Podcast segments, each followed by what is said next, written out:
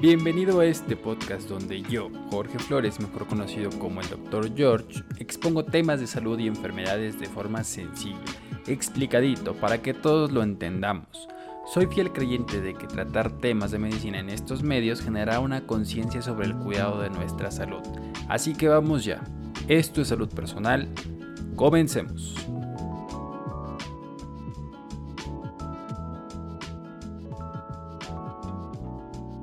Hola, hola, queridos seguidores de este podcast. El día de hoy te traigo un episodio muy importante sobre un tema de salud del cual debemos prestar más atención, ya que por mucho tiempo hemos dejado pasar por alto el atender de forma preventiva este problema de salud pública.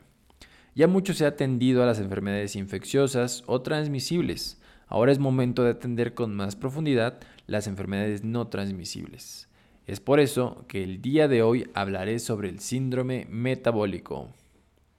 Pero bueno, ya para iniciar, debemos entender que el síndrome metabólico también es conocido como síndrome X, síndrome de resistencia a la insulina, entre muchos otros. En realidad, esta no es solo una enfermedad, sino una constelación de factores de riesgo cardiovascular. La OMS lo define como una condición patológica caracterizada por obesidad abdominal, resistencia a la insulina, hipertensión arterial sistémica e hiperlipidemia. Ahora bien, ¿pero qué ha traído este problema? Pues bueno, la expansión de un estilo de vida occidental en todo el mundo ahora se ha convertido en un problema verdaderamente global. La prevalencia del síndrome metabólico es a menudo mayor en la población urbana de algunos países en desarrollo, las dos fuerzas básicas que propagan esta enfermedad son el aumento de consumo de comida rápida, alta en calorías y baja en fibra, y la disminución de la actividad física debido a que la mayoría de la población opta por llevar un estilo de vida sedentario. Este síndrome alienta a la propagación de otras enfermedades como son la diabetes tipo 2, las enfermedades coronarias, los accidentes cerebrovasculares, la hipertensión arterial, y otras discapacidades. Y el costo total de esta enfermedad, incluido el costo de la atención médica y la pérdida de actividad económica potencial en, los adultos económicamente activos, es de billones de dólares en todas las economías mundiales. La presencia de síndrome metabólico a menudo es paralela a un aumento de obesidad y diabetes tipo 2, no se tienen datos globales como tal sobre la cantidad de personas que padecen síndrome metabólico, porque es muy difícil medir con exactitud cuántas personas padecen síndrome metabólico. Pero se sabe que es aproximadamente tres veces más común que la diabetes tipo 2. Y con eso se puede estimar que la prevalencia global de esta enfermedad es de más de una cuarta parte de la población mundial. En otras palabras, esto quiere decir que más de mil millones de personas en el mundo ahora podrían estar afectadas por síndrome metabólico. Según la OMS, la presencia de resistencia a la insulina o glucosa arriba de 110 miligramos sobre decilitro, junto con dos o más de los siguientes eh, características como lo son el colesterol HDL por abajo de 35 miligramos sobre decilitro en hombres y por debajo de 40 miligramos sobre decilitro en mujeres, más triglicéridos arriba de 150 miligramos sobre decilitro, un índice de masa corporal mayor a 30 y una presión arterial mayor a 140 sobre 90 milímetros de mercurio constituyen el diagnóstico de síndrome metabólico.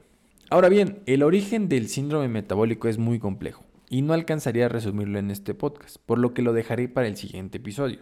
Sin embargo, se sabe que su origen o fisiopatología involucra la disfunción del tejido adiposo o grasa del cuerpo, a la resistencia a la insulina, la regulación del apetito, composición de nuestra microbiota intestinal, predisposición genética, alimentación durante nuestro desarrollo intrauterino, que junto con la composición actual de nuestra alimentación y nuestro estilo de vida más sedentario, origina este desequilibrio metabólico que lleva a la aparición del síndrome metabólico. Algunas características de este padecimiento son evidentes justo antes de que se diagnostique como tal, ya que por ejemplo el sobrepeso, la resistencia a la insulina o los triglicéridos y colesterol elevados pueden ser detectados durante un chequeo médico de rutina. Punto perfecto para atender a las causas de estos indicadores y evitar que el síndrome metabólico aparezca. Actualmente existen muchas campañas que abordan el control y prevención de enfermedades que son consecuencias del síndrome metabólico, como por ejemplo la diabetes o la hipertensión arterial. Sin embargo, existen pocas campañas de prevención para, por ejemplo, la resistencia a la insulina o el sobrepeso, situaciones que son detonantes de este síndrome. Por lo que yo te pido que pongas un poco más de atención a situaciones como el sobrepeso, obesidad, triglicéridos altos, sedentarismo, alimentación rica en carbohidratos y grasas saturadas, tu historia familiar de, por ejemplo, hipertensión arterial o diabetes en tus padres o abuelos, para que te realices un chequeo médico general y conozcas tu riesgo de padecer síndrome metabólico. Y con esto recibas orientación sobre las conductas que puedes implementar o quitar de tu vida para que retrases o evites el síndrome metabólico.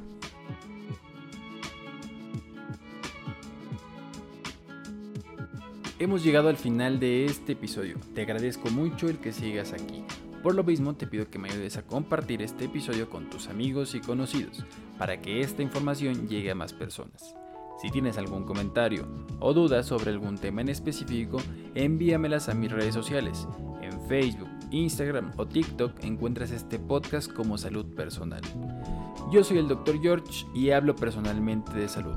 Hasta la próxima.